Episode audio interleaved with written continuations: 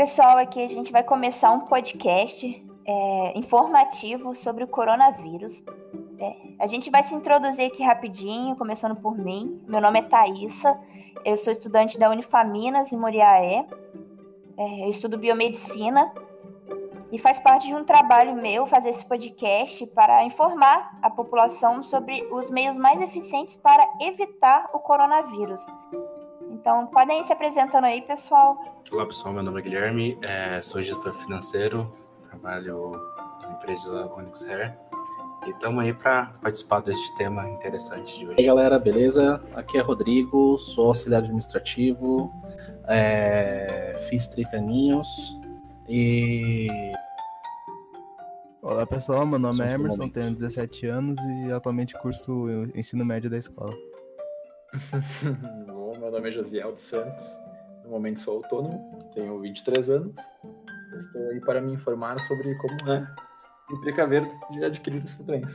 Então, é, nesse podcast aqui eu vim com três questões, na verdade é uma questão só que envolve três tópicos, né? Que são os métodos mais eficientes para combater o coronavírus. É, e entre eles, nós temos o álcool em gel, muito conhecido aqui no Brasil, desde a da gripe suína, né? É, o álcool em gel, água e sabão. E sobre o hipoclorito, que todo mundo conhece pelo nome água sanitária. Então a dúvida é: qual método é mais eficaz? o porquê de cada método ser diferente, o que, que eles, como eles protegem a gente contra o coronavírus. Então, quem quer começar aí com essa dúvida? Ué, primeiramente, a gente pode falar aí que desde que começou essa época de pandemia, a OMS, né, quer dizer, já vem é, recomendando esses três tipos de formas para prevenção do, pra, do vírus, no caso.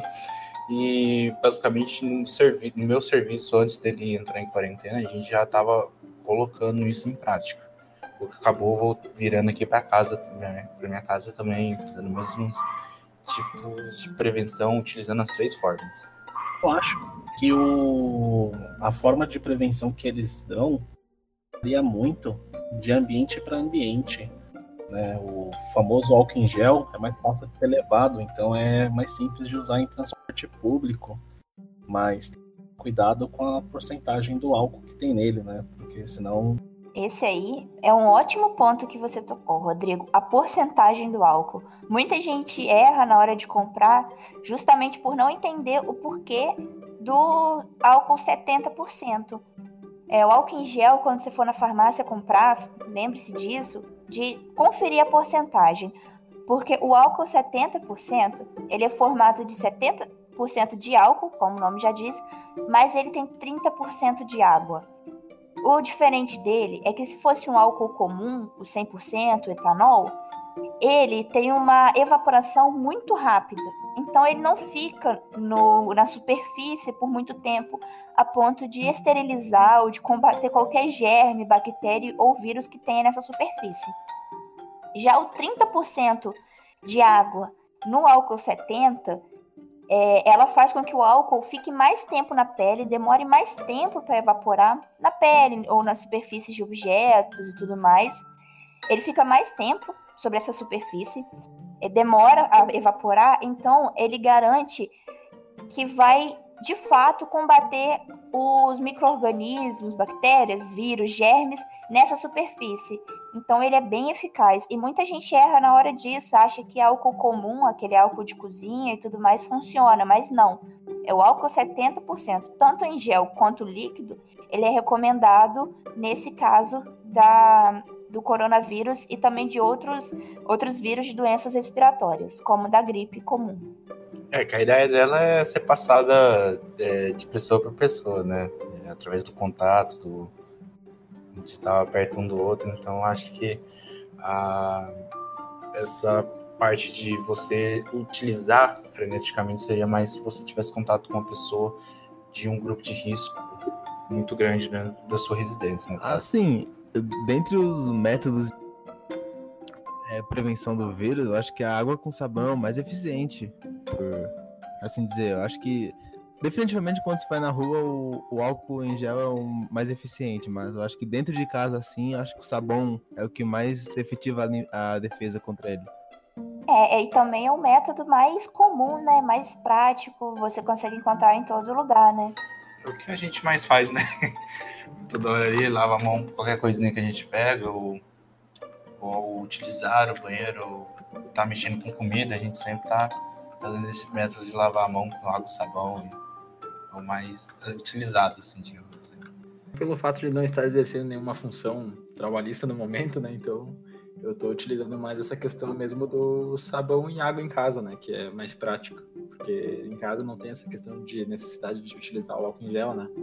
Mas sempre quando eu tento, estou em locais os quais não tem a possibilidade de lavar num banheiro, eu sempre tento localizar um, um ponto onde há um mercado, alguma coisa onde tem a questão do álcool em gel para poder fazer essa, essa, né, essa prevenção, que eu acho muito importante já que é uma doença tão facilmente ah, uh, contagiosa. Eu não peguei ainda direito essa parte do da água sanitária, porque é, em tese, pelo menos na minha concepção, ou você poderia usar água e sabão onde você pode usar água sanitária, não? Então, essa é uma boa questão eu confesso que nesse podcast vocês falar, nossa, são alunos, é uma aluna de biomedicina que não sabia disso. Não, eu não tinha lido ainda sobre água sanitária, esse decreto da OMS. Eu fiquei lendo há uns dias atrás, assim que foi, esse trabalho foi passado para mim, eu li sobre e achei muito interessante. A diferença de usar água sanitária ou hipoclorito para água e sabão. Primeiro, só dar um, explicar aqui rapidinho o porquê da água e sabão porque eu vi um post no Facebook, eu acho que muitos de vocês já viram também. É uma prateleira no supermercado e os sabões, sabonetes antibacterianos, os bactericidas, todos esgotados e os sabonetes comuns ainda em estoque cheio. O que acontece nesse caso?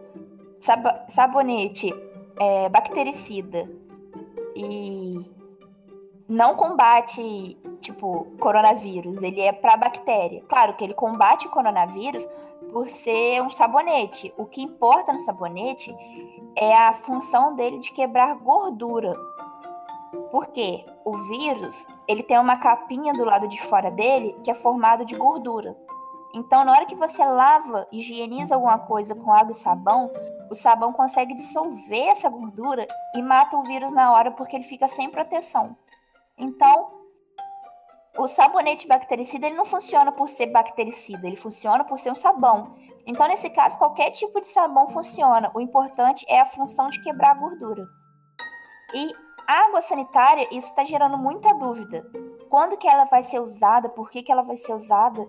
E é interessante porque ela é, deve ser usada para higienizar superfícies de contato como chão, maçanetas, é, superfícies de mesas, bancadas, que tem muito contato com o chão, por exemplo.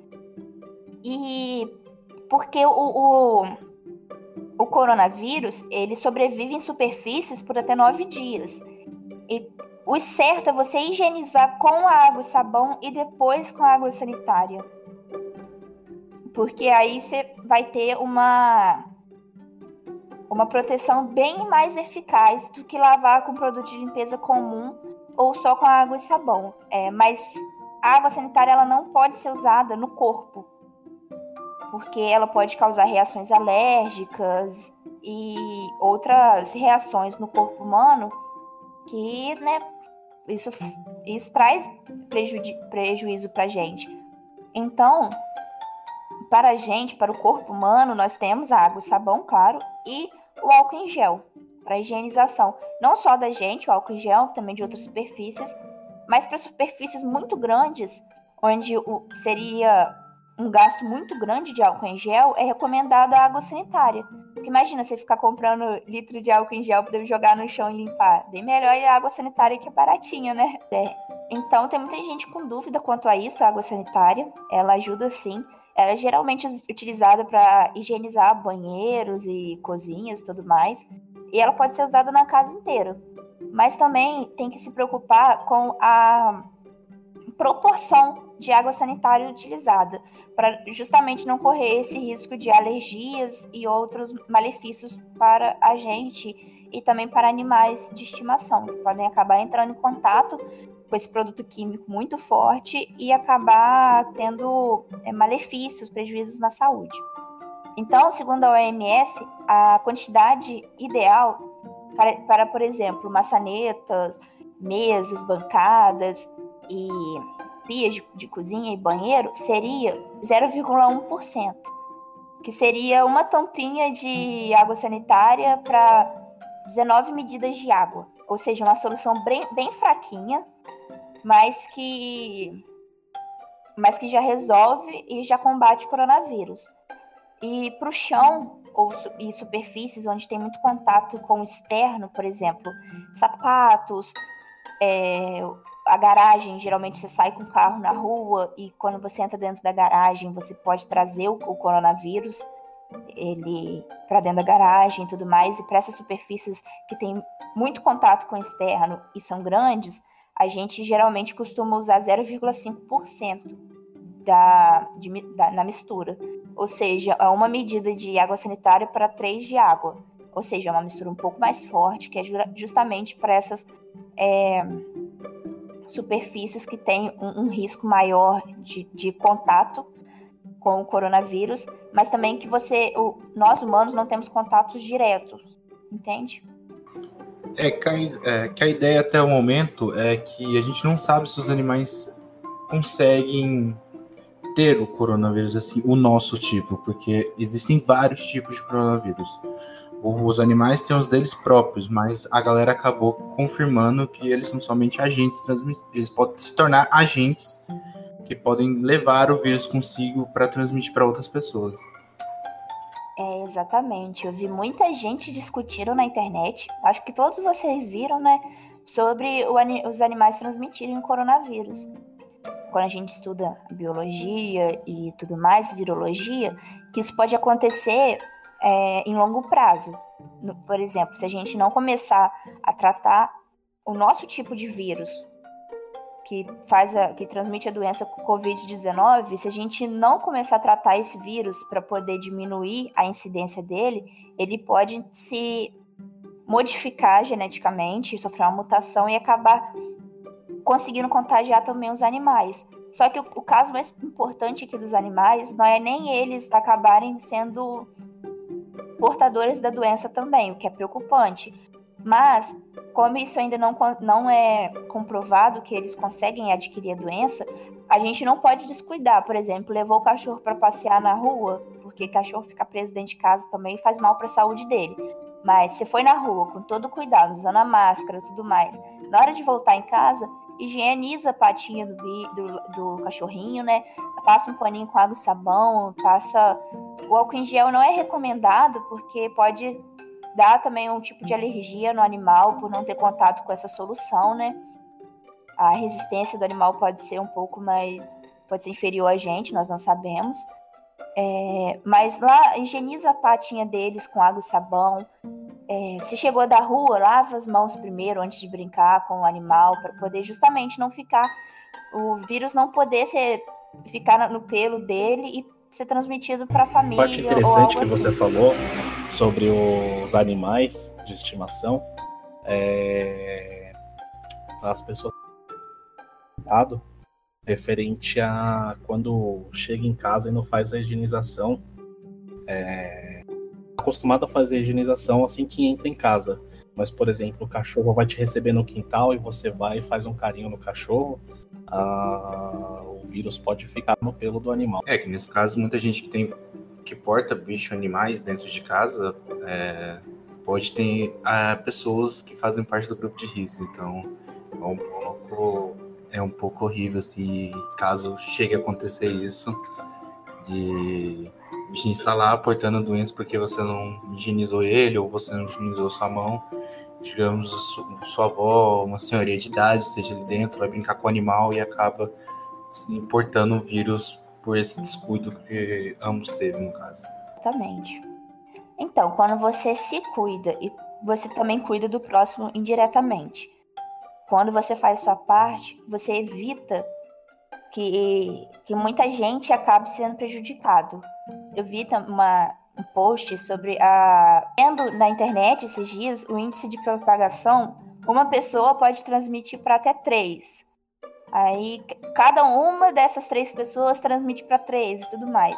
Se uma dessas pessoas se retira, cuida de si mesma, se faz a prevenção, lava as mãos, usa o álcool em gel e tem uma higienização e obedece a quarentena, isso é o mais importante. A gente, a gente tem que falar, a, a... essa parada da, de não obedecer a quarentena é um assunto bem falado. Exatamente. a gente viu como foi estranha essa parada aqui. Inicialmente na Itália, os caras já tiveram, pediram a quarentena. O que, que o povo da Itália pensou que era? Férias. Todo mundo foi para praia, shopping. Muito discutido, tudo mais no sinal, né? Porque. Uma semana. Da isso, uma semana, tá uma semana depois, olha lá o que a Itália virou agora, onde a Itália está agora, no caso. Eu tô te, pra te falar que os Estados Unidos está quase ultrapassando a Itália, acho que já ultrapassou. Já ultrapassou, já ultrapassou. Já ultrapassou a Itália e o Brasil vai ser o próximo se a gente não começar a. A mesma coisa que aconteceu no Rio de Janeiro. Ou as ordens da OMS, porque Estados Unidos é outro bando de maluco, né, velho? Os caras já não comem bem, os caras já não se cuidam bem. Aí os caras já é doidão da cabeça. Agora pede quarentena, ainda mais com o presidente deles que eles não gostam muito. Aí o negócio deve ter ficado tenso lá. acho que o ápice da. Eu acho que o ápice do brasileiro foi na última sexta-feira, que foi a Sexta-feira Santa, se não me engano, não foi? Foi, foi, foi. O povo lotar supermercado para comprar peixe. Ficar totalmente junto. E, e, isso porque não faltou é, avisos. Se o supermercado está cheio, fique dentro do seu veículo, espera o supermercado se esvaziar. Ou o supermercado tinha que permitir apenas o. Aqui na minha cidade, claro, aqui em Goiânia, é, muitos supermercados você vai e pedem para apenas uma pessoa por família entre no supermercado fazer as compras. Eles não deixam mais, não deixam mais pessoas entrarem. É isso que eu ia comentar. É isso que eu ia comentar. Se uma pessoa da família, uma pessoa de cada família, for no supermercado, a lotação vai ser diminuída assim. Sabe? É, falta um pouco de conscientização ainda na mente das pessoas. Eu espero muito que esse podcast e as, e as outras meios de prevenção que as pessoas estão usando para poder espalhar a, as notícias para as outras pessoas, para informar, sejam muito úteis. Porque falta um pouco de conscientização. Não precisa ir a família inteira no supermercado. Acho que, acho que, somente, acho que somente um levando a listinha que a mãe já faz, é, já tá ótimo. Acho que ir no supermercado é passear. É, no... Tem uma, uma loja aqui de ferramentas essas paradas é, de eletricista, que você compra parafusos, papá. Esse dia eu fui lá acompanhar meu pai até lá. É, eles deixam somente uma, uma pessoa por vez entrar no estabelecimento. Você é obrigado a passar álcool em gel na portaria. Então é obrigado. Se tu não passar o, o, o funcionário, ele te obriga a voltar até a porta e passar álcool em gel. Pois é. Aqui na minha cidade também tem alguns estabelecimentos que tem a, já tem aviso de lotação máxima. A padaria aqui perto de casa não permite mais do que cinco pessoas. Na minha cidade eu não olhei muito, eu não parei muito pra preparar porque eu não. Eu, evito, tô evitando sair de casa, só saio pra comprar pão, essas coisas. E olha lá ainda. Olha aí, olha o cara precisa descer na quarentena. E no. E no, no mercadinho que eu vou, que é o aqui do lado, é, eles permitem apenas quatro pessoas por vez na entrada. Eu acho que isso é o certo a se fazer. Eu gostaria de ver mais estabelecimentos com essa atitude, porque é o que eu te falei. Quando você cuida de si, e você cuida do próximo indiretamente. Nesse caso aí é mais direto, porque você, ele pede, exige isso para entrar na loja. Mas é uma forma de cuidar de si mesmo e do próximo. É, método mais. Vamos, vamos que nem a gente brinca às vezes, é melhor é, prevenir do que esperar quando. Prevenir Exatamente, que esperar acontecer o negócio para querer fazer algo. Pois é. Então, eu vou finalizar aqui esse podcast, essa conversa bem informativa, com uma reflexãozinha. Eu adoro reflexões. É, que é o seguinte: eu citei três formas de prevenção: o álcool em gel, água e sabão e água sanitária. Mas o mais eficiente dos três é a conscientização. Porque quando você se conscientiza da situação e quando você faz por si, pelo próximo, você evita uma coisa, uma catástrofe. Então, mas dentre esses três que eu citei, os três funcionam, cada um para cada caso. A água sanitária sendo usada apenas em objetos e superfícies. A água e sabão pode ser usada para tudo, para a limpeza corporal, para limpeza de objetos e limpeza da casa.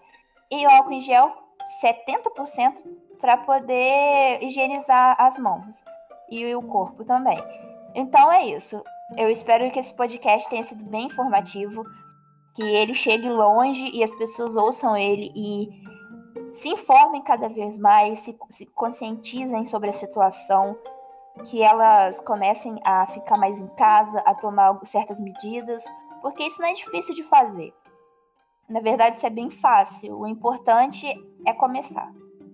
Então, é isso aí. Muito obrigada pela atenção. Obrigada a gente poder participado e até mais. É, obrigado, Leandro. Foi muito bom o tema. E muito bom para discutir também. É isso. Muito obrigado pelo convite, Thaís. Obrigado pelo convite.